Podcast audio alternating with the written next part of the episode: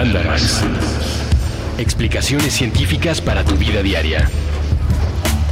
Con Leonora Milán y Alejandra Ortiz Medrano. Puentes. 5, 6, 7, 8. ¡Hola! ¿Te parece que Mandarax tendría que tener más coreografías y planeación y manitas de jazz? Y porras. Eh, eh, Y pompones, Hoy tiene un poquito que ver con eso. más o menos. Pero, pues sí, muy porrista, ¿no?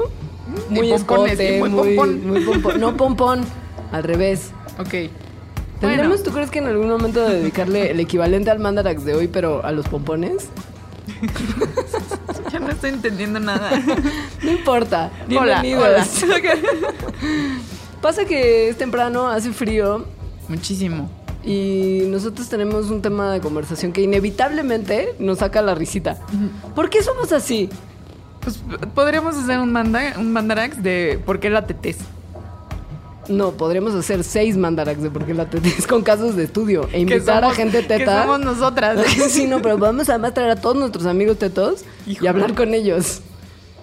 Sí, no, eso tendría que ser una serie. Una Podría- temporada podría ser entera. un sitcom. Sí.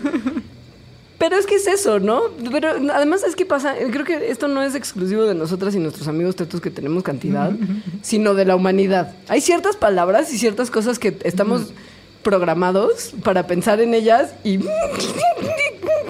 Ajá. risita así, nerviosa, nerviosa. Según yo es porque nunca en realidad salimos de secundaria.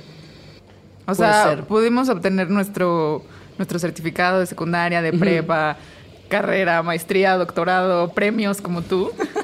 Igual es como maestro de yoga, apunten sus pezones al aire. ¿Ves? Y mueres. ¡Ah! No, pues que no puedo. No sé qué pensaría Freud de nosotros, de la humanidad actual. O sea, por ejemplo, si Freud viera BuzzFeed, ¿qué diría? Ay, no sé. El tema en cuestión, niños y niñas, perdón y buenas tardes, días, noches, lo que sea, al que Alita y yo les preparamos para el Mandarax del día de hoy que nos genera tanta Risita. inmadurez. ¿Quién piensas me dirir? ¿Quién me Linire? ¿Quién me el Son las chichis, niños y niñas. Chichis, chichis. Alejandra y yo las tenemos. Están en nuestro cuerpo. Bueno, todo el mundo las tiene. todo el mundo las tiene. En realidad, ¿Sabes? sí. Pero tú y yo tenemos de tamaño mediano. O Por así decirlo. Sí, conozco caballeros con más chichis que yo, sí, es verdad.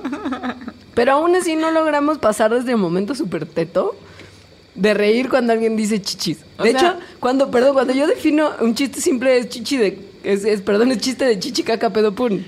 Pero empieza con la palabra Claro. chichis. O sea, este mandarax, se lo advertimos, va a ser extremadamente teto.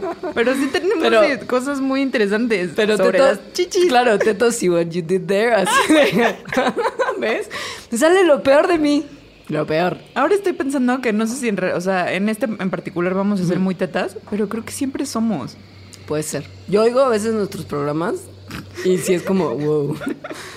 No sé si es como, mamá, no oigas mis programas de radio de la ciencia. Y tu mamá enseñándoselo a sus amigos académicos. Escuchen a mi hija. Ella tiene una medalla Alfonso Caso. Es como de, ma. Y ríe con la palabra chichi No. Bueno, pasando a ese momento de confesión humorística y de simpleza y de tetés.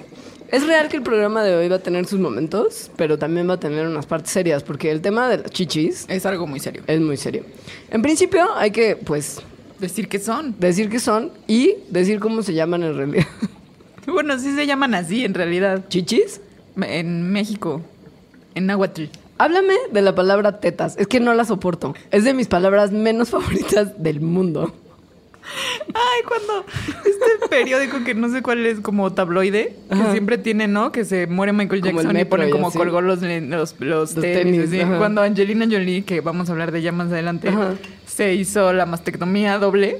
Entonces, siguiente día en el metro, así sale como Angelina Jolie en un bikini y, de- y el título es Sintéticas.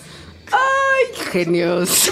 Unos genios. Son unos genios. Sí son. Según yo, el casting para tener el trabajo de, de jefe de cabezas del metro y de la alarma, así del gráfico, bueno, la alarma ya no, pero del gráfico Ajá. y esos periódicos del- de línea baja, debe de ser, así que para entrar a Saturday Night Live, ¿eh? O sea, sí tienen unos títulos Eh. muy seguido muy geniales. Nosotros pusimos un nombre de este programa que para nosotras ya es como el encabezado del gráfico. O sea, nunca nos contratarían en el gráfico. No, jamás. Afortunadamente tenemos a Puentes para darnos oficio. Oye, por cierto, y solamente antes de que ya entremos en materia, nada más un así mini, mini paréntesis. Gracias por todo el amor que han depositado en la sección de comentarios de nuestros programas. El anterior del cerebro, que además fue editado en la semana del cerebro, eh, me conmovieron mucho porque había puro piropo. A mí también me hacen muy feliz Sí. y todos los comentarios que ponen en Twitter, Sí. las flores que nos echan en Facebook. Nos encanta, de Sí, verdad nos, nos se siente nos- muy bonito. Nos llena el corazón de alegría.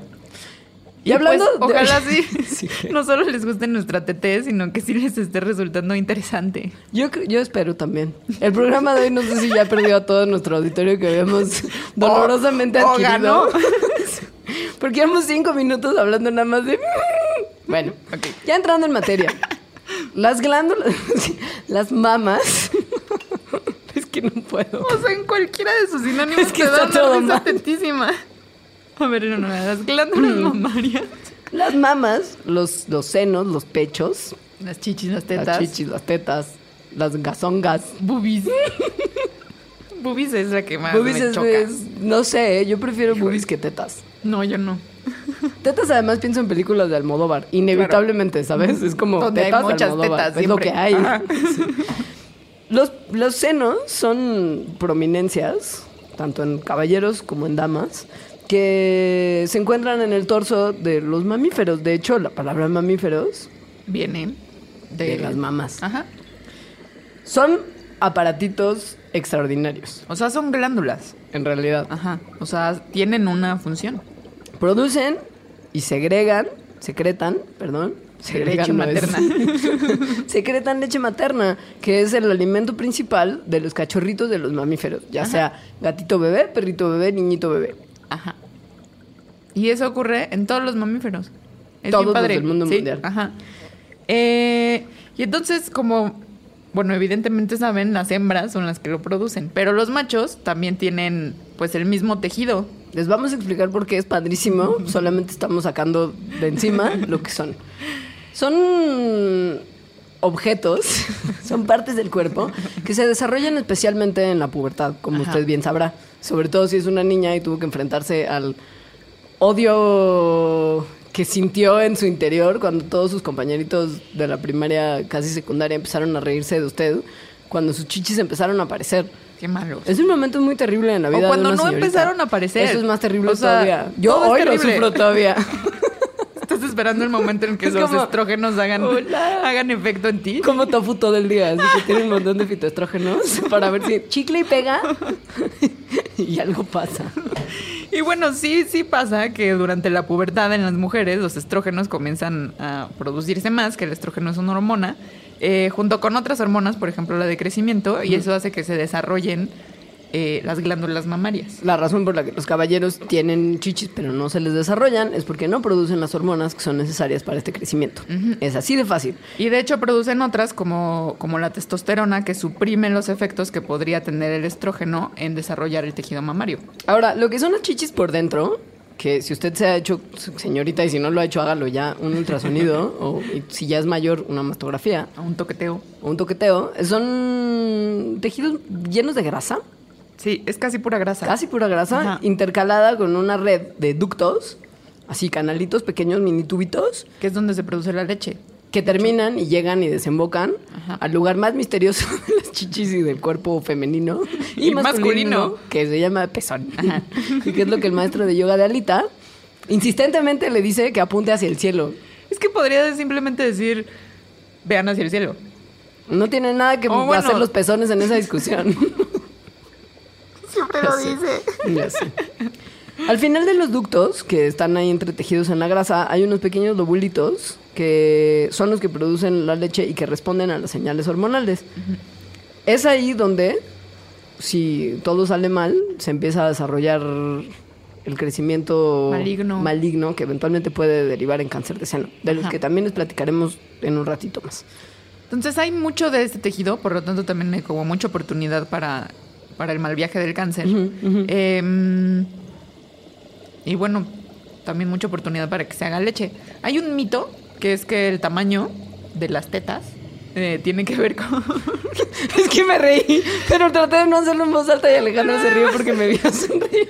es que más iba a decir somos unas tetas. Es que hoy, hoy tiene Dios todavía, mío, es que hoy es el mío. peor día de mi vida. Sí, no tiene nada que ver. A El mayor tamaño, Al tamaño con la producción de leche. no. O sea, aunque usted sea una señorita plana, va, va a poder amamantar a su hijo si es que lo tiene. Con quiere amamantarlo con bien. Ujú. Ahora, entretejido entre los ductos y la grasa también, porque hay mucho entretejimiento dentro de las chichis, ¿no cree usted? Hay unos vasos de un sistema que es bien interesante y del que no hemos hablado aún, aún in- incluso cuando el sistema inmune es como uno de los principales temas de aparición random en Mandarax, nunca habíamos hablado del sistema linfático.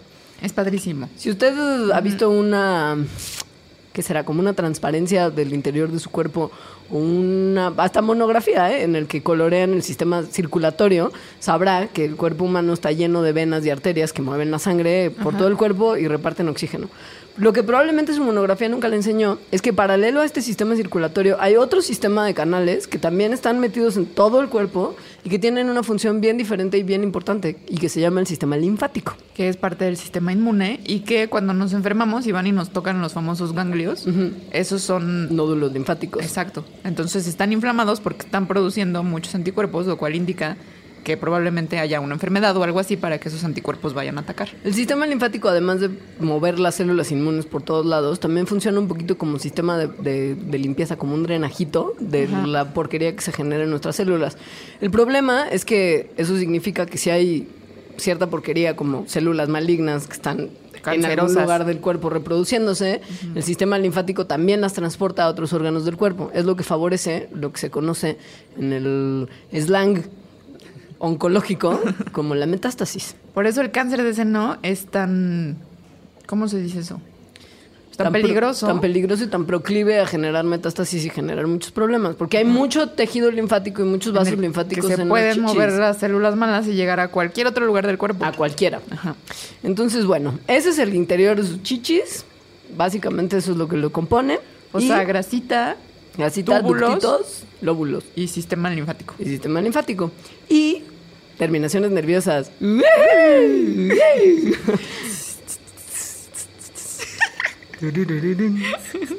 Sí, niños, niñas, hay muchos, muchos. Muchísimas.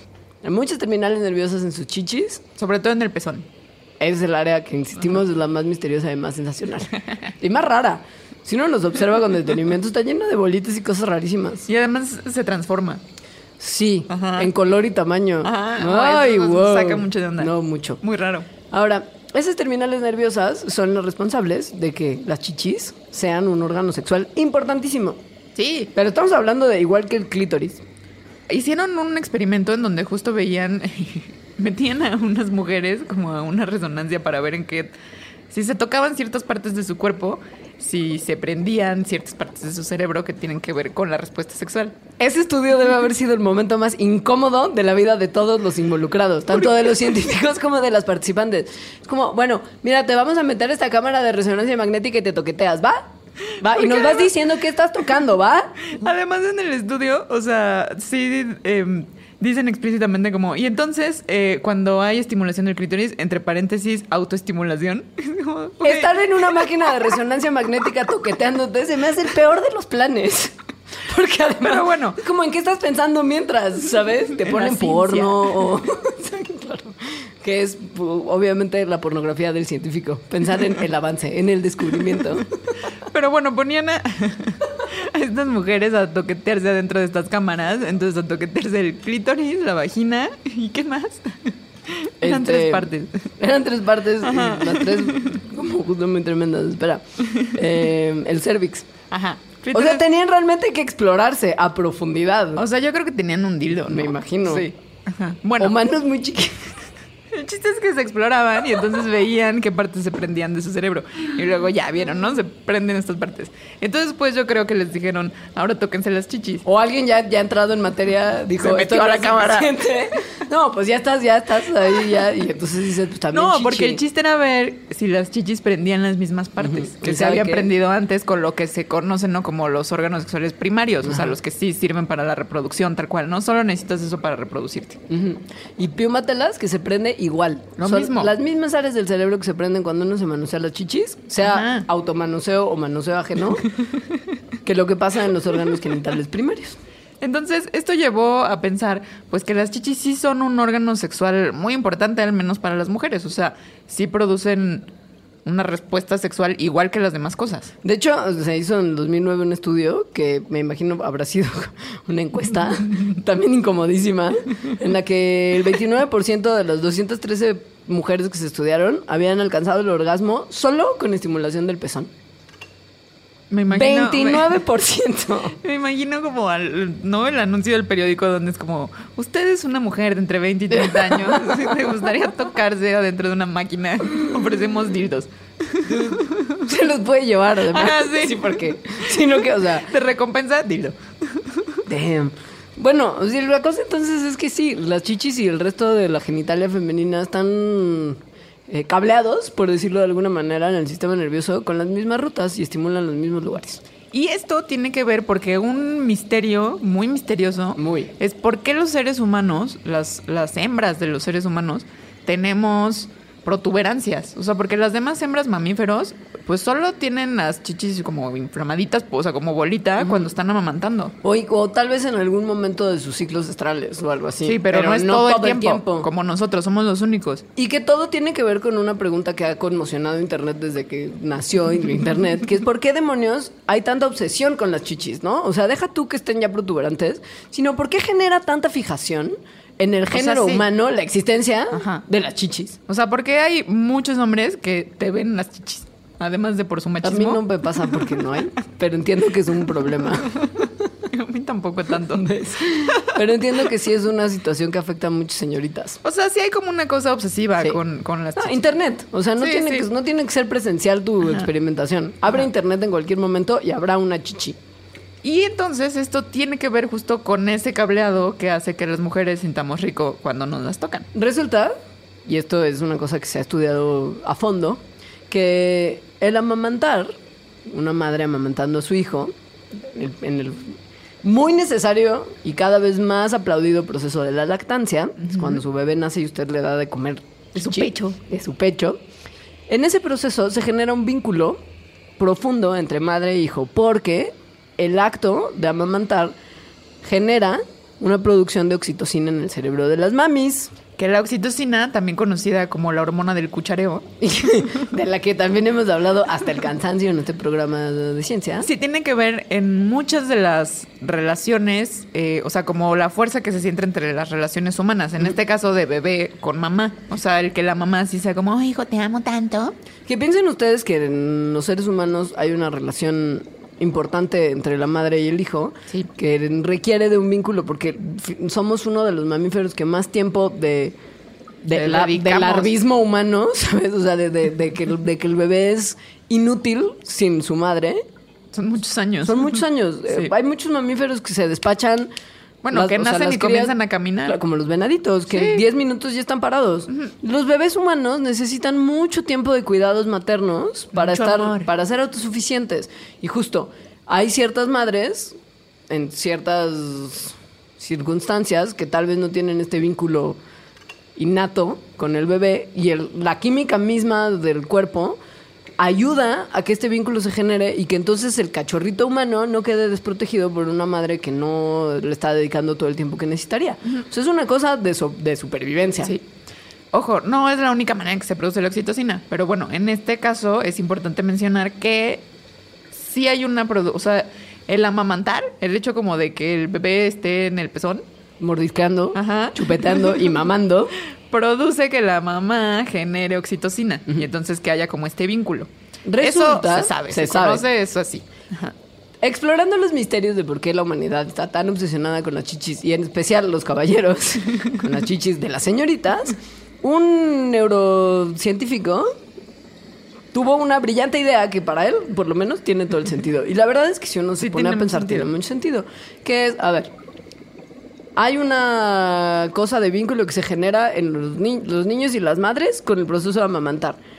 ¿Por qué no pensamos que tal vez el hecho de que los órganos sexuales secundarios, digamos, de la mujer en este caso, tengan una importancia tal en el acto amoroso y los hombres estén tan obsesionados, pueda tener que ver con que ese mismo vínculo que se genera entre las madres y los hijos en el momento de amamantar, se está generando también en una pareja al momento de que un hombre llega y mordisquea, toquetea, lametea, etcétera, juguetea con las chichis de una señorita. Y bueno, de hecho lo vio, o sea, vieron que eh, la estimulación del pezón, ya en una, en una relación sexual, pues sí estimula que se produzca oxitocina también. Solo que en este caso la oxitocina no es como, oh, mi pareja, este bebé, No. sino que produce como un, un vínculo de pareja amoroso.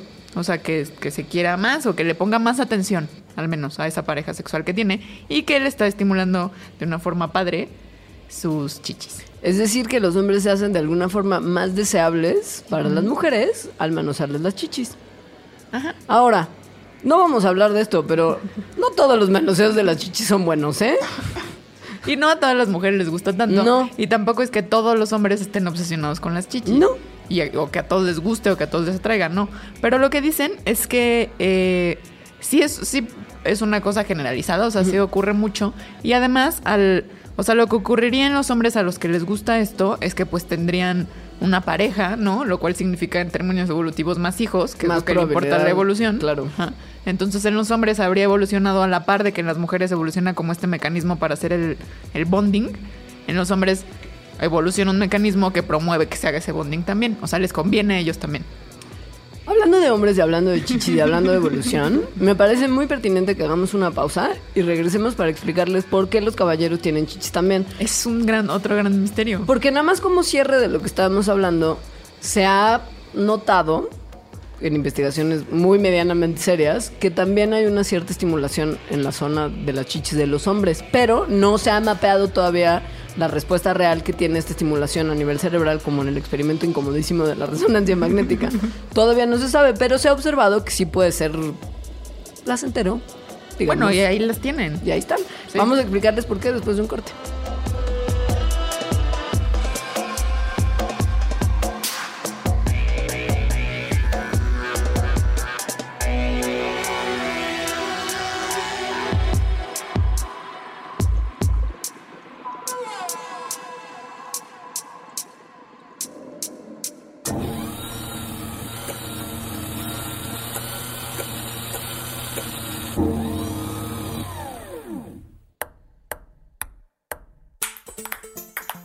Prestar pensamientos, pelotear partidos, platicar películas, palidecer por placer, pintar paisajes públicos, postularse para Padawan, pasear por planos paralelos, percibir pequeñas partículas, por palabra procrear planetas para par, progresar por plataformas pixeleadas, pulir parlamentos, tejer paraísos, pa, pa, pa, pa, pausar.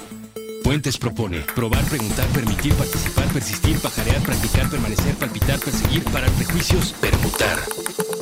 Permea paz. Proyecta puentes.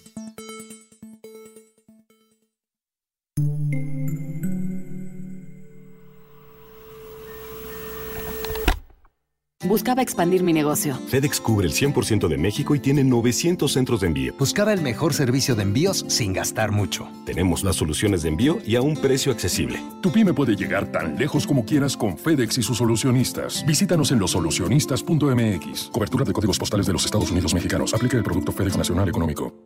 Subtexto. El arte de leer entre líneas. Con Magali Urquieta. Nuevo episodio todos los miércoles a la una de la tarde. Puentes.me.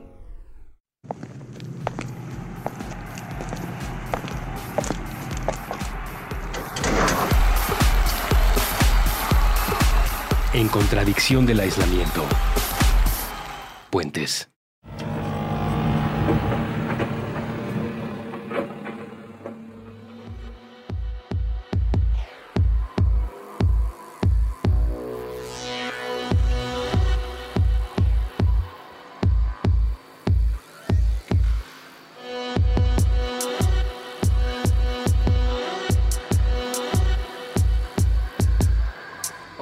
Estamos en Mandarax hablando de chichis.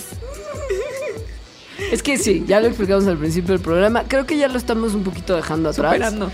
Ya entradas en materia es más fácil hablar de ese órgano tan simpático como son las chichis. Y que genera tanta, no solamente fascinación y fijación, sino tanta incertidumbre. Hay muchas Sí, cosas de las chichis misterios. que si un, sin un mandarax que les explique de qué van, uno puede tener como dudas que están de repente en su cabeza, pero no tampoco como tan ardientes de, de- de- ¿sabes? De que son las dudas de, hijo, ¿cómo se llama esa canción? Que no puedes dejar de pensar en eso y te taladra el cerebro, sino que es como de, ¿por qué será que...? Pero no lo googleas, ¿sabes? A mí, Porque a no mí es sí tan- mucha gente me ha preguntado a lo largo de muchos años ¿por qué los hombres tienen pezones? A ver, no me- a explícame eso, no me- evolucionista, explícamelo. Ah, es que claro, tú eres evolucionista.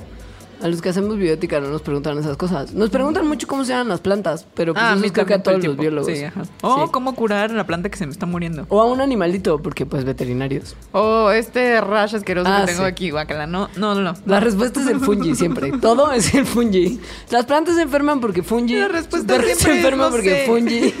La respuesta es, dude, solo soy una bióloga. No sé, déjame en paz. En el caso de la pregunta de las chichis y la evolución, la encuentro muy justificada, Alejandra. ¿Por qué los hombres también tienen pezones? Explícame. ¿Por qué? A ver, explícame. eso. Explícame por qué. ¿Y, y por qué algunos hombres tienen man boobs? O sea, la Uh, chichi de hombres y... Todo eso lo vamos a explicar. Todo. Bueno, la explicación de por qué los hombres tienen pezones. Es padrísima. Sí hay una explicación evolutiva y hay otra explicación que más bien tiene que ver como con el mecanismo. Es... Puede ser muy mal viajante si usted está como muy aferrado a su masculinidad y es un machín pasado de moda Pedro Infante. O puede ser eh, muy... revelación. Ajá, muy iluminadora. Resulta que cuando muy temprano en el desarrollo todos somos solo ese Embrionario. pequeño cúmulo de células que se conoce como embrión. Las una células se empiezan a diferenciar, empiezan unas a producir unas cosas, otras se activan otros genes, se empiezan a diferenciar de esa manera y a construir poco a poco al embrión que será en el futuro un humano. Pasa por distintas etapas. La etapa fetal es donde ya se ven las partecitas, pero en el embrión todo es solamente una masa de células que por mecanismos que realmente son asombrosos y que son objeto de estudio de disciplinas enteras dentro de la biología y la medicina, saben perfectamente en qué se tienen que convertir. Es una locura. Todas las células son iguales, pero hay una, programación padrísima. ajá, Ajá. que les va a indicar a qué se tienen que convertir. Hay unas que saben que se tienen que convertir en tejido mamario, porque ya que somos mamíferos, sin ese tejido mamario no hay reproducción exitosa. El chiste es que cuando empieza todo ser humano, el default es empezar Ajá. como mujer. El plano básico del Bueno, ser como humano. hembra. Ajá, sí. O sea, todos los seres humanos empezamos como señoritas en el embrión. Ajá. Y es hasta después, como hasta dos meses después. Bueno, y además como empezamos como señoritas, pues entonces empiezan a formar los órganos sexuales de hembras. Es hasta dos meses después que se prenden los genes en los niños. En El los- cromosoma Ajá. Y. Que dice, ah, no, no, no, no, espérense. No, Va, vamos, a ir, vamos- vamos a ir por otro camino. Sí. Y entonces se limita la producción de ciertas sustancias justo que estimularían el desarrollo exitoso de los órganos sexuales femeninos y se empiezan a producir otras sustancias que estimulan el desarrollo de los órganos sexuales masculinos. Pero lo que está, ya está. O sea, lo que se alcanzó a formar Ajá. se queda porque no se borra. O sea, si se le empezó a formar el aparato reproductor femenino, en este caso el tejido mamario, que son unas partes especiales del, del embrión que llevan como único destino convertirse en tejido mamario, ya se empezó a desarrollar y no se, no hay reversa. Con todo y su sistema circulatorio, sistema linfático, pezones, el sistema nervioso, incluso ya están ahí las conexiones, por lo tanto están ahí los pezones y eso ya está y ahí se queda para siempre. Son funcionales, más o menos. No, bueno, de hecho sí son funcionales, o sea, porque tienen, los hombres tienen todas las cosas necesarias Para lactar. para lactar, para tener chichis como las mujeres, solo que cuando son ya hombres adultos no se prenden como las señales que sí se prenden en las mujeres para que ocurra esto. Lo que está padre es como el que haya chichis en los hombres ayuda a explicarle a la banda que la evolución mediante la selección natural es una cosa que realmente pasa. O sea, no hay un plano para crear organismos perfectos. si fuese esto- así, sí, los hombres porque no esto tendrían no chichis. significa que los hombres y por el hecho de que sus chichis pudieran ser funcionales, quiere decir que es una cosa que la evolución haya planeado para que en caso de que en algún emergencia, evento no, no. en la estepa africana, cuando nuestros ancestros pudieran, entonces se mueren todas las mujeres y ellos No. lactar. No, no es que tenga una función, Es una simplemente cosa que pasa. sobró de Ajá. alguna manera y que no le cuesta al organismo tanto como para realmente dejar de Deshacerse de producirla. Exacto. Entonces, bueno. O sea, la evolución no ha tenido la oportunidad porque tampoco la verdad no le ha importado tanto Sí, claro. que los hombres tengan chichis. O sea, no, no es un gasto energético muy mayor como para que si de repente surgiera por mutación, casualidad, un hombre que no tuviera, le fuera mejor que a los otros. O sea, no. Se quedan ahí porque pues no le cuesta nada. Es así. Señor, usted fue una señorita en su inicio, agradezcale a la testosterona si tiene mucho apego a su genitalia masculina y su género, agradezcale a la testosterona que a los 60 días dijo, paren Empezó todo. funcionar, empezó a Sí. funcionar. Y las señoritas, pues que sepan que esa es la razón por la que sus novios tienen también chichis y se les puede generar tanto dolor con un pellizco bien colocado.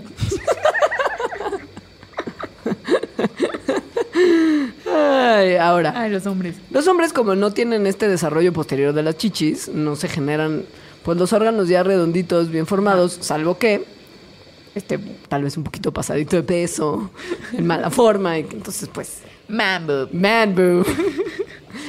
y Como, como el de Fight Club. como Meatloaf. Meatloaf en, en Fight Club y como el papá de George Constanza en Seinfeld, Ah, claro. que tiene unas chichis muy tremendas y que motiva a que un desarrollador de que brasieres cree, por idea de Kramer, el brosier. Ajá. ¿Qué? The bro. Homero Simpson usa en un capítulo también. Mucha gente ha usado el brasier masculino tanto en la ficción como en la realidad. Ay, no. Salió una foto en un tabloide de Harrison Ford con un Ay, claro. manseer. Yo googleé después de como Harrison Ford boobs. Mm. Sí, sí lo Sí, necesitaba. También Jack Nicholson, por cierto. Ish.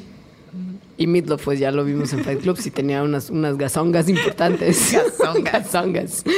Ahora, si esto no pasa y los hombres se quedan con unas chichis pequeñas, se salvan de muchas de las cosas que a las señoritas les van a mal viajar constantemente a lo largo de su vida. Como el, se me van a caer las chichis. Me voy a poner brasieres desde muy chiquita porque si no se me caen las chichis. A mí me decían eso. Mis Yo no me- compañeritas malditas. Yo no de me la acuerdo primaria. si tal vez son de esas Que cosas que uno como. Bloquea. Si a mis 31 años sigo sin necesitarlo tanto. O sea, a los 12, evidentemente. Ni ellas tampoco. No, pues O sea, claro que no. No. Es como, Nancy, ponte tu corpiñito. Corpiño. Es que esa palabra además me pone del peor humor también. Entre tetas y corpiño no puedo del malestar. Y pezonera. No, pezonera es la peor de todas. Ahora, resulta que un investigador francés llamado Jean-Denis Rouillon, que además es un especialista en medicina del deporte, hizo una investigación muy seria, no medianamente seria, sino muy seria, sobre la relación entre la caída de las chichis y el uso del brasier. Ahora, es muy importante decir que él solamente estudió a un grupo de edad en particular y que sus conclusiones no deben generalizarse. Sí, Nada no, más de como hecho, él mismo lo dice. Sí. Ajá. Pero sus conclusiones son justo lo contrario de estos consejos que me daban mis compañeritas de 12 años en la primaria. Y las abuelas por los siglos de los siglos, amén. O sea, como que lo que se dice es usa brasier para que no se te cuelguen las chichis, ¿no? En el futuro. Y lo que encontró este francés es al revés. O sea, si usas brasier, se te van a colgar más las chichis. Esto porque limita, digamos, en vez de favorecer el crecimiento de tejido mamario que las mantendría en su lugar. Ajá. O sea, digamos que si uno las trae libres y se están moviendo, entonces eso favorece que se pongan más fuertes. Ahora, su grupo de estudio era mujeres entre los 18 y los 35 años. No hay ningún tipo de conclusión que indique que después de esta edad sea más beneficioso, más afortunado dejar de usar brasier para evitar la caída de las chichis. O sea, Pero- en algún momento se van a caer, porque gravedad. Pero hay otros factores que además promueven el que se caigan. Por ejemplo, la edad, que de esa no Sí. podemos evitar. No. Eh, el fumar y el número de veces que una mujer ha estado embarazada. A diferencia de las veces que ha amamantado. O sea, existe también el mito de que amamantar hace que se te cuelguen. En realidad lo que hace que se te cuelguen es que te embarazaste. Crecen y después Sí. Entonces, si te embarazaste, tamaño, sí, si te embarazaste y luego no quieres amamantar porque tu miedo es que se te cuelguen, Se pues te van más a bien se te van a colgar porque te embarazaste. Entonces, mejor amamanta si es que puedes. Y vínculo y oxitocina y buena onda. Y muchas cosas buenas para el bebé. y Organización Mundial de la Salud lo recomienda. Sí. y el Club de la Leche lo abusa. Pero no vamos a hablar de eso hoy, porque eso es un tema que también amerita una serie entera. Hay una pregunta que, que yo siempre me he hecho, que es, ¿habrá algún método natural para hacer que crezcan? Como una pastilla mágica herbal que me vayan a hacer que me crezcan las chichis. Bueno, sí hay unas pastillas así que venden. ¿Es en serio? Sí, porque bueno, en la investigación que hicimos para este programa, Ah, sí. llegué a una página que se llama como Grow Breast No. Naturally.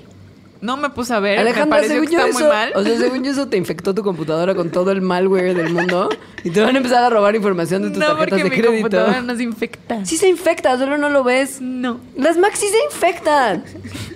Los zombies de 28 días después no son zombies, son infectados. Pero bueno, X. X. Entonces, ¿compraste el suplemento para probar? No, ni siquiera lo vi porque yo creo que es mentira todo eso, ¿no? No me puse a ver la Claro verdad. que es mentira, son las cosas sí. que te llegan a tu carpeta de spam en tu mail de Yahoo.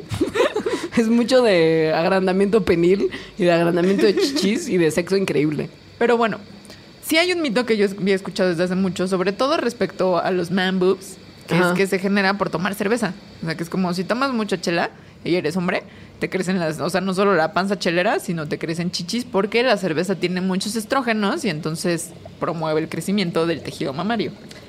Vamos a desgranar ese mito y explicarles qué es lo que pasa con la chela y las chichis. Porque la verdad es que estaría increíble que fuera cierto, pero con la- además... oye, con la cantidad de cerveza que bebo, tendría que tener un 36D. Pues exacto, o sea, también pensé como, a ver si esto fuera cierto, yo ya lo habría visto en mi propio cuerpo y... ah, ah. Y lo habréis visto en mí, de verdad. Yo no conozco muchas mujeres que beban más cerveza que yo. Sí lo he visto en hombres, pero ahorita decimos por qué. Resulta que el lúpulo, que es la parte de la cerveza que... O sea, de los ingredientes de la chela que le da lo amarguito, Que es una plantita, es como una parte, la parte femenina de una plantita, de la plantita del lúpulo.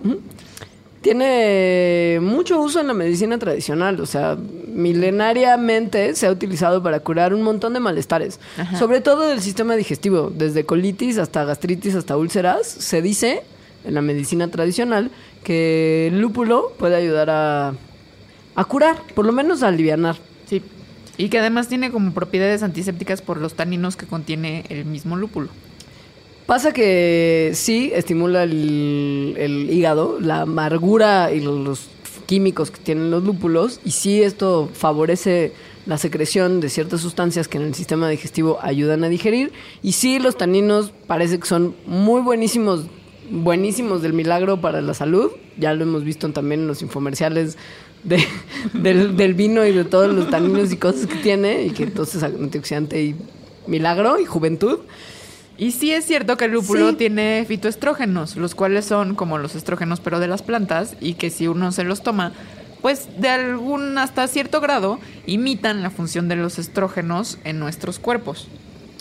Ahora, pasa que el contenido de fitoestrógenos que tiene una chela con el contenido normal del lúpulo de una cervecita normal, en, su, en su cerveza clara de preferencia, no es suficiente. Es muy Es poquitito. muy poquito. Entonces, la neta, salvo que usted se tomara una cerveza altísima en lúpulo y se tomara mucha, pero estamos hablando de maratón chelero épico de una cerveza que esté especialmente hecha con unas cantidades industriales de lúpulo, no notaría un efecto de aumento en su zona del Y además, como ya hablamos en el primer Mandarax, eh, la cerveza, pues no causa también otras cosas, como por ejemplo engordar.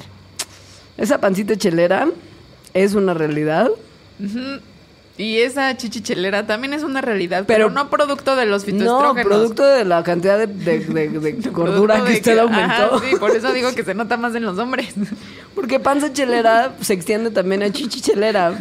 No son chichis de las buenas. Pero de grasa. Ajá, son chichis de las malas. No de que se haya estimulado como la misma cosa que No. hace que a las niñas pubertas les crezcan acá las chichis, o sea, no. Ahora, hay una cosa bien rara que ocurre en Bulgaria que es que se, se, se cree. Pero O sea, todo el mundo cree, al es de- claro, es de sabiduría popular. Que hay una marca de cerveza que seguramente, como la describen, sabe bien Horrible. fea. Que genera un crecimiento en las chichis de las señoritas búlgaras. Que se llama Bosa. Que de hecho no es cerveza. Yo me metí No. a leer. O sea, ellos no lo consideran cerveza porque además tiene como 0.5 de grado de alcohol. Se hace parecido a la cerveza. O sea, es trigo fermentado en vez de cebada fermentada. Sí. Pero. Y al parecer sabe. Y bueno, tiene muchísimo lúpulo. Y al parecer no sabe muy rico.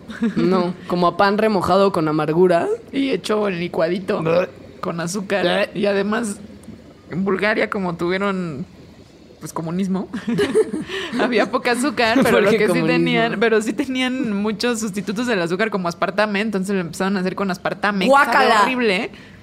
Con canderel, lo que se conocía como sí. canderel en los Entonces 80. sí, la, la bosa es algo que sabe muy feo. Pero dicen que ayuda a que crezcan las chichis y muchos caballeros que están en Europa y van a Europa del Este pasan a Bulgaria a comprarle a sus novias bosa. Ajá. No, bueno, y en Bulgaria sí las mujeres toman mucho bosa y dicen ellas que incluso les ha aumentado la copa en, en dos grados. No hay manera. Sí, no. O sea, bueno. Sabiduría popular. Ahora, no es casualidad que las mujeres tengamos, las mujeres y los caballeros, tengamos dos chichis nada más. O sea, la especie humana. La especie humana. Y también los otros primates. Solo dos chichis. Y que los gatitos, por ejemplo, tengan 10. Y que los cerdos tengan 18. O sea, hay un número particular para cada especie. Que generalmente es par, además. Generalmente, es par, ajá. Y que, o sea, a pesar de que pueda haber individuos que no tengan este número, eh, es el más general, ¿no? Y, y se, y se repite y se conserva este número en todas las especies. Hay poca gente que lo, que lo ha estudiado a lo largo de la historia, pero han llegado más o menos a la misma conclusión. Sí, que ni siquiera es que lo hayan estudiado, ¿no? Sino que nada más vieron y entonces dijeron, ah, mira, los seres humanos generalmente tienen un bebé y tienen dos chichis. Los gatitos tienen 10 chichis y tienen 5 bebés, ¿no? En promedio. Los cerdos tienen 18 chichis y tienen 9 bebés. Y el máximo de bebés que normalmente tendrían los seres humanos serían dos. Los gatitos serían 10 y los Ajá. perquitos serían 18. Al mismo tiempo, bebés de una camada. Sí. Salvo que en caso de seres humanos haya tratamientos de fertilización asistida, que te dan tantas hormonas que eventualmente puedes tener más bebés que dos. El número máximo aprox de bebés que puede tener una mujer Ajá. simultáneamente son dos. Y así. Que si usted hace una matemática muy elemental, Eso lleva a la regla que le pusieron de un medio. de un medio. quiere decir que el número promedio de hijos es un medio la cantidad de chichis que tiene el mamífero en cuestión. Bueno, entonces ahí está la observación, ahí está la regla, pero ¿por qué? Resulta que los mamíferos no somos buena onda. Somos más bien pederos. Y esto se dieron cuenta al estudiar a un mamífero que no cumple con esta regla, que es la rata topo desnuda. Ese es su nombre. Es, una- es un animal horrible. La rata topo desnuda, que como su nombre lo indica, parece un topo sin pelo y es en realidad una rata. Y viven toda su vida debajo de la tierra, en unas colonias loquísimas de, de muchísimos individuos. Ellos funcionan de manera distinta porque las hembras que tienen hijos en las colonias de este animal tan feo están muy consentidas. Y solo es una. O sea, justo estas colonias son como, son Como como, de abe- como hormigas. de abejas, ajá. sí, donde hay una reina, que en este caso es una ratota, que además es mucho más grande que los demás.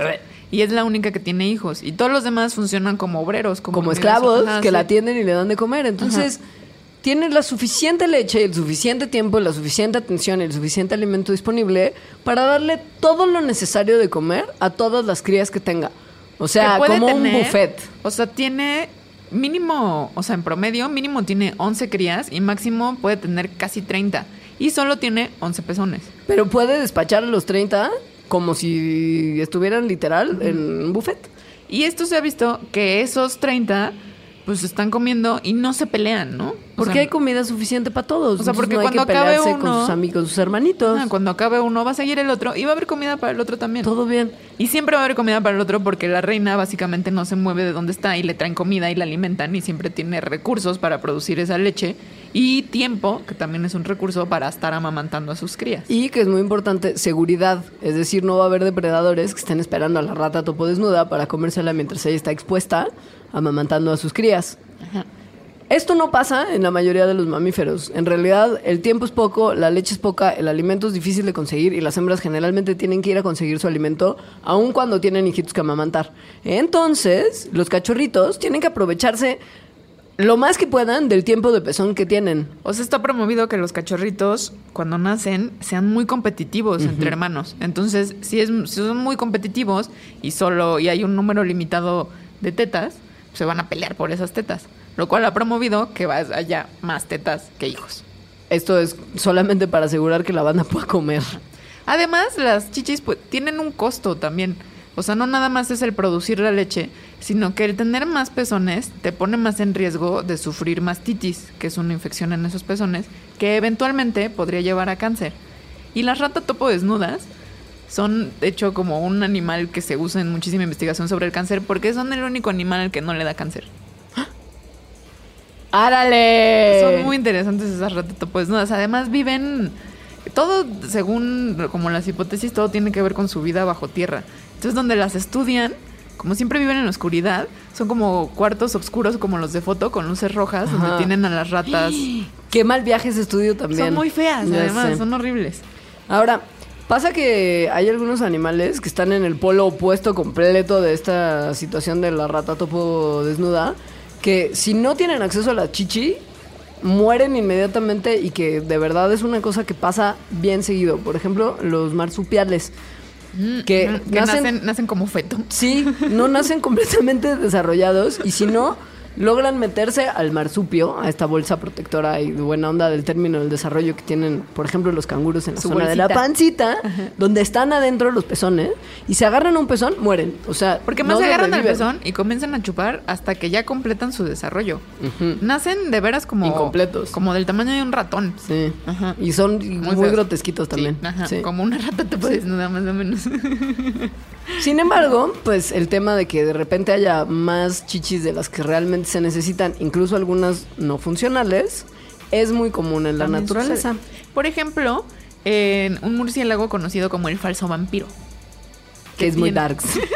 O no, o no. O no, porque es falso. Es wannabe Es poser. Este vampiro, falso vampiro, tiene, tiene tetas extras, pero además ah, como por la ingle.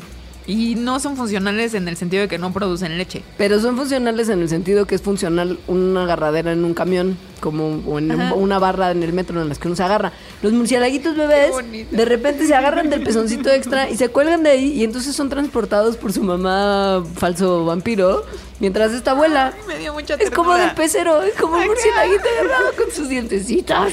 Bebito, bebito murciélaguito. Que por alguna razón no nos da asco como los otros bebitos horribles de los que hemos hablado. Pero que son también bien asquerosos. Sí. A mí me dan mucha ternura, pero sí son feitos. Son muy feitos incluso de adultos. Podemos ir a un corte y regresar a hablar de la polimastia y la politelia, que es como la multichichi, traducido. Que también es otro gran común. misterioso. Sí, y después hablamos un poquito, poquito, del cáncer de mama. Me parece bien.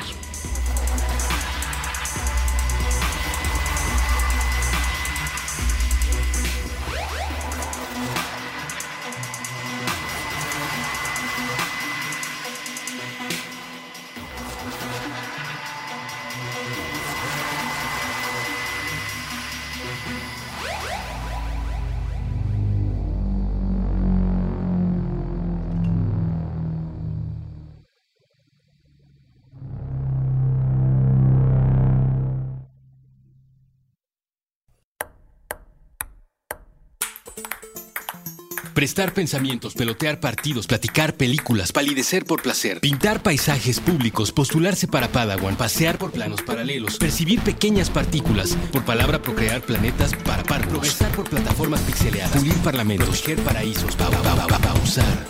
Puentes propone probar, preguntar, permitir, participar, persistir, pajarear, practicar, permanecer, palpitar, perseguir, parar prejuicios, permutar. Permea paz. Proyecta puentes.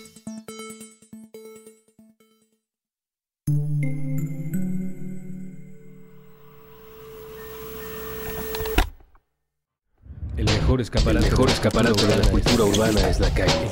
El cerebro. Con Jorge Zabarripa.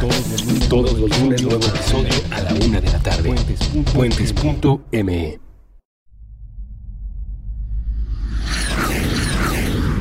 Intercambios horizontales. Puentes.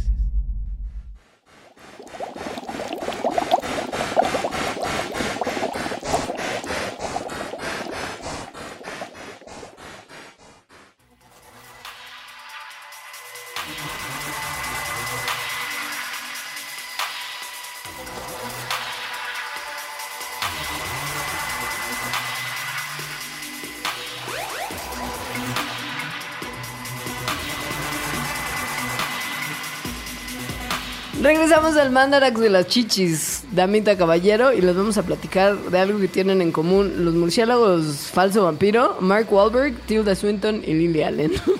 Y al parecer una mujer que dice que tiene tres chichis, que es muy famosa. Pero chichi ya como desarrollada, ¿no? sí, Nada más sí, como que evidentemente no es cierto. es una... Hay mamíferos que tienen, como ya lo mencionamos antes del corte, chichis extra. Esto es una cosa Muy común. muy común, no dañina en general, o sea, más bien no afecta, y que tiene que ver con que en el proceso del desarrollo, que es esa cosa tan maravillosa que ya mencionamos, el tejido que da lugar a las mamas, el tejido mamario, viene de unos como ductitos también que cuando O sea, terminan cuando- de producir las chichis, se absorben y desaparecen.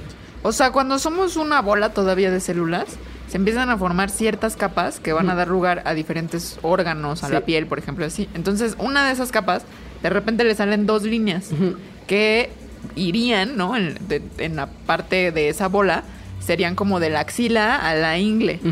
Entonces, en esas líneas, en todos los mamíferos, justo es lo que no se absorbe, lo que serían los pezones. Ajá. Si se queda una parte de estas líneas que no se logró absorber con bien en el proceso del desarrollo, como es tejido mamario y tiene el potencial de desarrollar chichis y pezones, puede llevar a la presencia de una tercera o cuarta, ya me imagino un caso muy mal viajoso, hasta ocho se han registrado En seres humanos. en seres humanos chichis extra. Ajá. Eso se pensó en algún momento que era como un vestigio evolutivo, porque dices, ah, bueno, tiene, tiene más como... Como los otros mamíferos. Ajá, que, que tenemos ancestros en común, ¿no? Y que tienen justo más chichis. Pero no. Pero no, porque luego más bien se vio que ni siquiera se acomodan siempre como en el lugar donde irían esas chichis en otros mamíferos, sino que pueden salir en lugares random como la axila o justo cerca de la ingle. Entonces, esos lugares sí corresponden a donde esas líneas no acabaron del desarrollo embrionario, no acabaron de desaparecer. O sea, son como errores que ocurrieron cuando eran un embrión. El único problema que podría tener este errorcito del proceso de desarrollo es que como es tejido mamario es susceptible también a desarrollar los otros problemas que tiene el tejido mamario, como cáncer de mama que te puede Ajá. salir en la axila. O sea, depende de qué tan tachichi extra haya. Sí. Porque hay veces que incluso se puede confundir con un Lunar, Ajá. un granito. Sí. Y hay Pero hay veces- que sí está más Y que, acá. y que incluso en el embarazo se ha registrado lactancia de lugares que no son las chichis. Está horrible. Ya sé. eso. Hay un capítulo de House en el que alguien le da cáncer de ¿Ah, mama sí? en una pierna o algo así como en la ingle. Es que por sí justo puede ser, una, claro, por una Sí. presencia de tejido mamario perdido. Eh, El punto dio- es, ajá, el punto es que, vaya, o sea, es común. Puede usted nunca haberse dado cuenta que los tiene. Generalmente no hay problema, pero le puede pasar a un porcentaje más o menos alto de la población le ocurre. Sí. Y puede que piense que no es una chichi, sino eso, como un lunar o, o lo que sea. Ahora, si usted tuvo la mala suerte de tener chichis extra en el pasado, especialmente cuando se daba la cacería de brujas en América y Europa, tal vez y solo tal vez le hubieran podido quemar vivo. Porque se Era algo de lo que buscaba. O sea, decían, bruja, debe tener tres chichis. Porque como los, las brujas siempre tienen su animalito de confianza, como un gatito o un búho en el caso de Harry Potter, había que darle de comer a ese animalito que era el familiar de las brujas y para eso estaba el tercer pezón. Eso decía la gente que cazaba brujas y quemaba gente viva. O sea, no era la gente más sensata Y que, tampoco. y que seguramente estaban hasta el queque de ergot, del hongo pan- del que hablamos el del otro día. hongo malo del pan venenoso. sí. Hijos de suma. Que sí. tiene que ver cuando todo el pedo este de, De cacería cacería, de brujas, brujas. sí está relacionado con mucha gente drogada sin saberlo. Ya sé. Esa era una época Johnny a full. Eso sí era una época darks. Era muy, era muy dark. Súper Era la darks. época más dark de la humanidad, creo. Finalmente, si usted tiene dos o tres o cuatro o cinco o seis chichis, ya vimos que lo importante es que se las procure, ¿no? Básicamente, que se las manosee porque es un órgano sexual, que se las mordisqueen para generar vínculos, que no pasa nada si usted tiene más de dos. chichi, mi quinta chichi. Qué horror acá. Ya sé. Y esto puede tener además consecuencias de salud positivas, no solamente para el bonding y para la estimulación sexual, ¿no? Sino, que para también- prevenir ajá. el cáncer de mama. Al parecer el apachurrar las chichis es como darles un jonca jonca. O sea, la presión física, ¿no? Y la fuerza mecánica Ajá. que se, que se aplica, que se puede aplicar a las chichis, puede eh, parar el crecimiento rápido de cáncer y prevenir que, que las células que controlan el crecimiento se vuelvan malignas, que eso es básicamente el cáncer, cuando estas células se vuelven locas. Esto fue estudiado en la Universidad de California en Berkeley y básicamente tiene también una cosa interesante de, de consecuencia el tema del brasier. Porque lo que dice el investigador que hizo esta, mm, esta investigación es que la gravedad es una fuerza que tiene efectos importantes en nuestro cuerpo. Ajá, como, por ejemplo, cuando queremos tener los huesos más fuertes y que nos dicen, pónganse a correr, ¿no? O pónganse a levantar pesas, es para hacer, o sea, para que la gravedad haga esta fuerza y las células se vuelvan más fuertes, las células de los huesos o de los músculos. Debería de hacer un estudio este señor que justo analizara qué tanto la fuerza de gravedad al no usar brasier puede prevenir o inhibir el desarrollo de cáncer. Me Uy, parece un eso buen tema de investigación, escríbele. Hay que escribirle a este señor de Berkeley. Dígale, le llama Mandarax. Tenemos una tarea para usted. y lo que nos trae inevitablemente al tema que a nadie le gusta tocar y que brevemente describiremos en unos minutitos que todavía nos quedan, pero que se tiene que tocar, literal, tanto el tema como usted, porque es un problema de salud importantísimo. Súper importante, es creo que la segunda causa de, De muerte de mujeres. en México. Sí. Es el cáncer de mama. El cáncer de mama, a diferencia de todos los otros cánceres, bueno, no, es que más bien el cáncer no es una sola enfermedad. No, es- Son un montón de enfermedades. Sí. Incluso cientos de enfermedades se pueden por eso decir. los cánceres, o sea, un cáncer de páncreas tal vez no tenga mucho que ver con uno de mama. Y que incluso dentro del cáncer de mama hay muchos tipos de cáncer de mama distintos. Pero lo que podríamos tal vez generalizar es que los cánceres son crecimientos alocados de ciertas células. Las células tienen un mecanismo padrísimo de control que identifica si tiene un problema. O sea, si una célula de su cuerpo se sabe disfuncional y enferma, tiene la capacidad Hay un mecanismo que hace que se mate. Sí, como de, suici- sí. de suicidarse para que justo este problema que detecta la misma célula que tiene no se esparza y pueda generar un problema de salud en el organismo. Porque además eso de que de repente surjan células que están mal, que son defectuosas, ocurre todo el tiempo. Pasa que nuestro mecanismo de reproducción celular no es tan perfecto como nos gustaría y la manera en la que se copia el ADN para dar lugar a células nuevas tampoco es tan perfectito. Pero por eso existen estos mecanismos en los que matan a esas células. Cuando estos mecanismos fallan, entonces las células que tienen un crecimiento loco, pues entonces empiezan a reproducirse y no hay nada que las pare. Esto deriva en En tumores, En tumores. en crecimientos malignos. Y si eh, se mueven a otras partes del cuerpo, estas células malignas, para reproducirse en otro lado, se no hay, genera el es caso que de la además, metástasis. justo como no tienen un mecanismo que las controle, pues descontrol, alocamiento. El tema del cáncer de mama es muy particular porque hay muchos factores de riesgo que pueden favorecer que a las mujeres les dé cáncer de mama. Desde cuestiones genéticas, porque hay dos genes que son muy... eh, que, que se ha identificado de manera muy clara que pueden derivar en un riesgo mayor de cáncer y otros que también se cree que aumentan el riesgo. Que estos dos genes justo son por los que los que se dete- detectó Angelina Jolie que las tenía. Y bueno, aunado a su historia familiar, dijo, es muy probable que me vaya a dar en algún momento.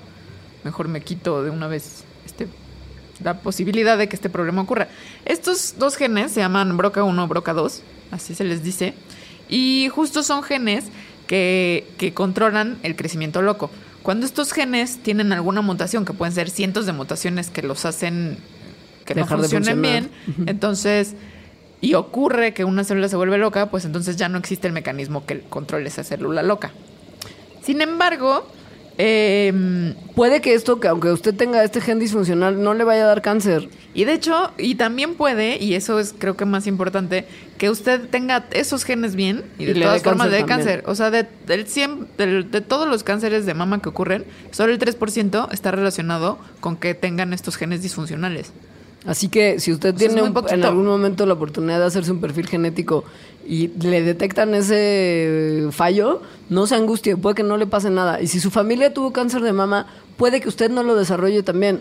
Pero también es cierto que si se hace el examen genético y sale que no tiene, todavía tiene muchísimo riesgo Sí. de que ocurra cáncer de mama. La Porque realidad son es que factores. Claro, la realidad es que nuestro sistema no, nuestro sistema no iba a decir eso que estaba pensando en otra cosa, pero nuestro estilo de vida en general, o sea, desde que usted fume o beba o pase mucho tiempo estático o usted sea una persona activa, nuestro estilo de vida nos hace tener más o menos riesgo de padecer ciertas cosas. El cáncer es una de ellas.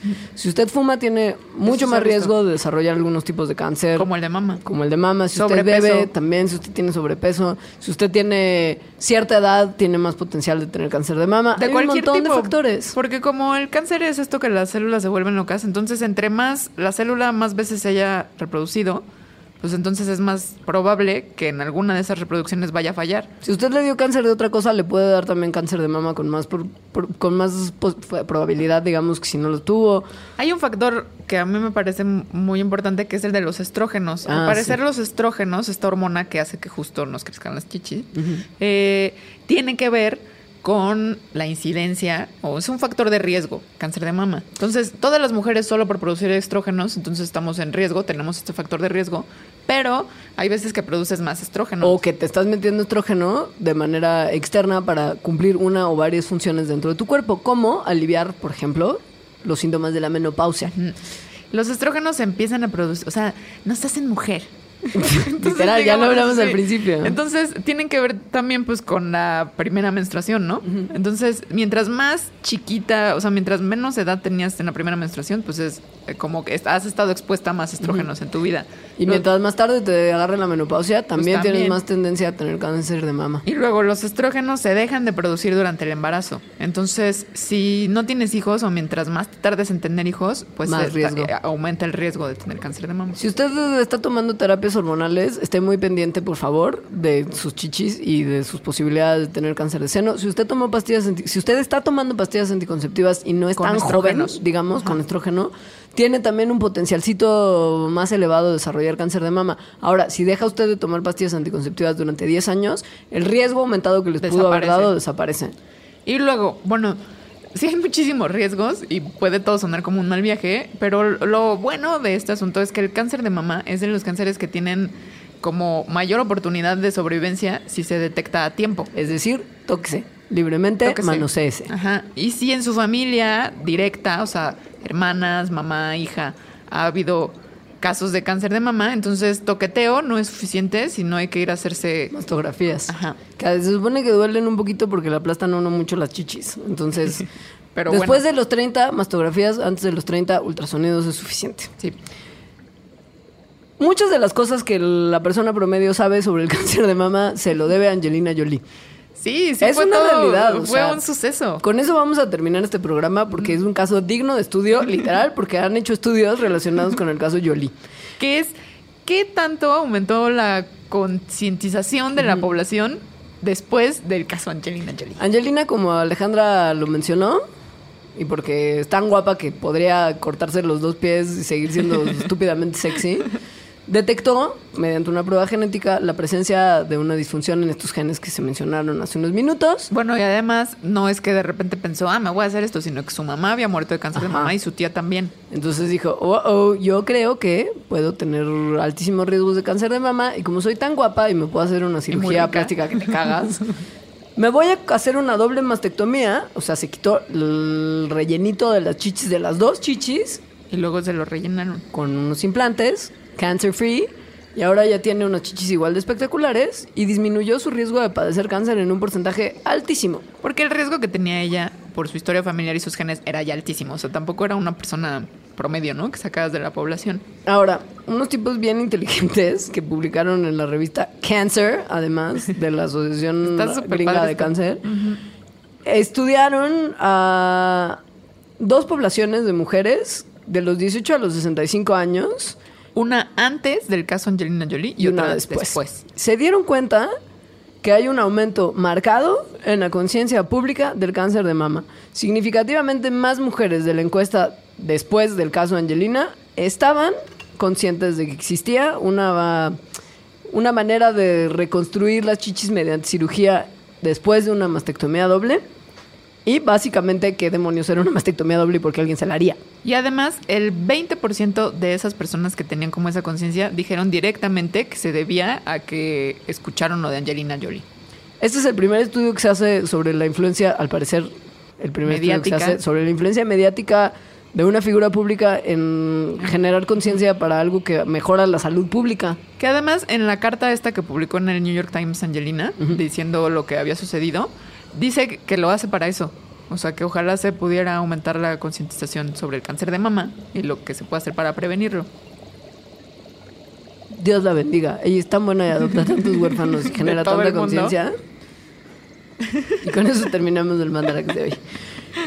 Como única, última y final y un Yo creo que la- lógica conclusión es trate de agarrarse las chichis lo más posible. O sea, según yo, la conclusión de este programa es que agarrarse las chichis o agarrar las chichis de alguien que quiera que se las agarren es muy bueno. Muy bueno. Para muchas cosas. Para realmente muchas cosas. Y tenemos como un wiring evolutivo para que esto sea bueno. Para que, para que te prenda. Si te las pellizcan, te las apachurran así para disminuir la incidencia de cáncer Para y detectar. para detectarlo. Ajá. Entonces, agárrese las chichis y agárrele las chichis a toda la gente que pueda. Bueno, Por favor, quiera. voluntariamente, o sea, sí, con, con- con consentimiento. O sea, consensuado. No vaya en el metro y le agarre las chichis a alguien porque eso es No, acoso no, y no, eso es delito. Eso no. Mandarax no condona el acoso. No, De hecho, lo reprueba totalmente. Este programa, en su inicio y en su final, todo mal. Solamente indica que tú y yo tenemos 12 años por su atención. Gracias.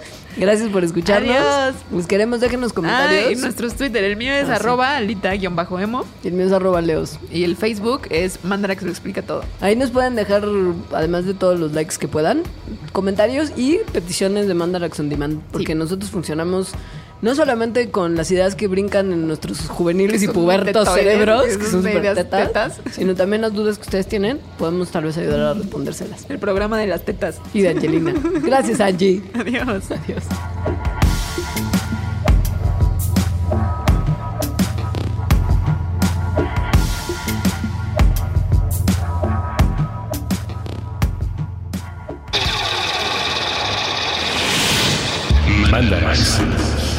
Explicaciones científicas para tu vida diaria.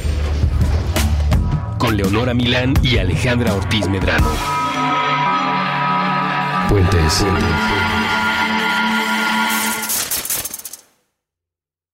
Top Expansión Tecnología. Gadgets. Lanzamientos, reportajes y el negocio de las tecnológicas. En 10 años, el metaverso aportará 5% al PIB de Latinoamérica. Internet ha representado muchos cambios para el mundo y la religión no se ha escapado de ello. Los mexicanos cada vez tenemos casas más tecnológicas. Todo en menos de 5 minutos. Top Expansión Tecnología. Xbox tiene una nueva multa. Adam Mosseri, director de Instagram. Top Expansión Tecnología. De lunes a viernes, a partir de las 6 de la mañana. It is Ryan here, and I have a question for you. What do you do when you win? Like, are you a fist pumper? A woohooer, a hand clapper, a high fiver. I kind of like the high five, but if you want to hone in on those winning moves, check out Chumba Casino. At chumbacasino.com, choose from hundreds of social casino style games for your chance to redeem serious cash prizes. There are new game releases weekly, plus free daily bonuses. So don't wait. Start having the most fun ever at chumbacasino.com. No purchase necessary. Group. Void were prohibited by law. See terms and conditions. 18 plus.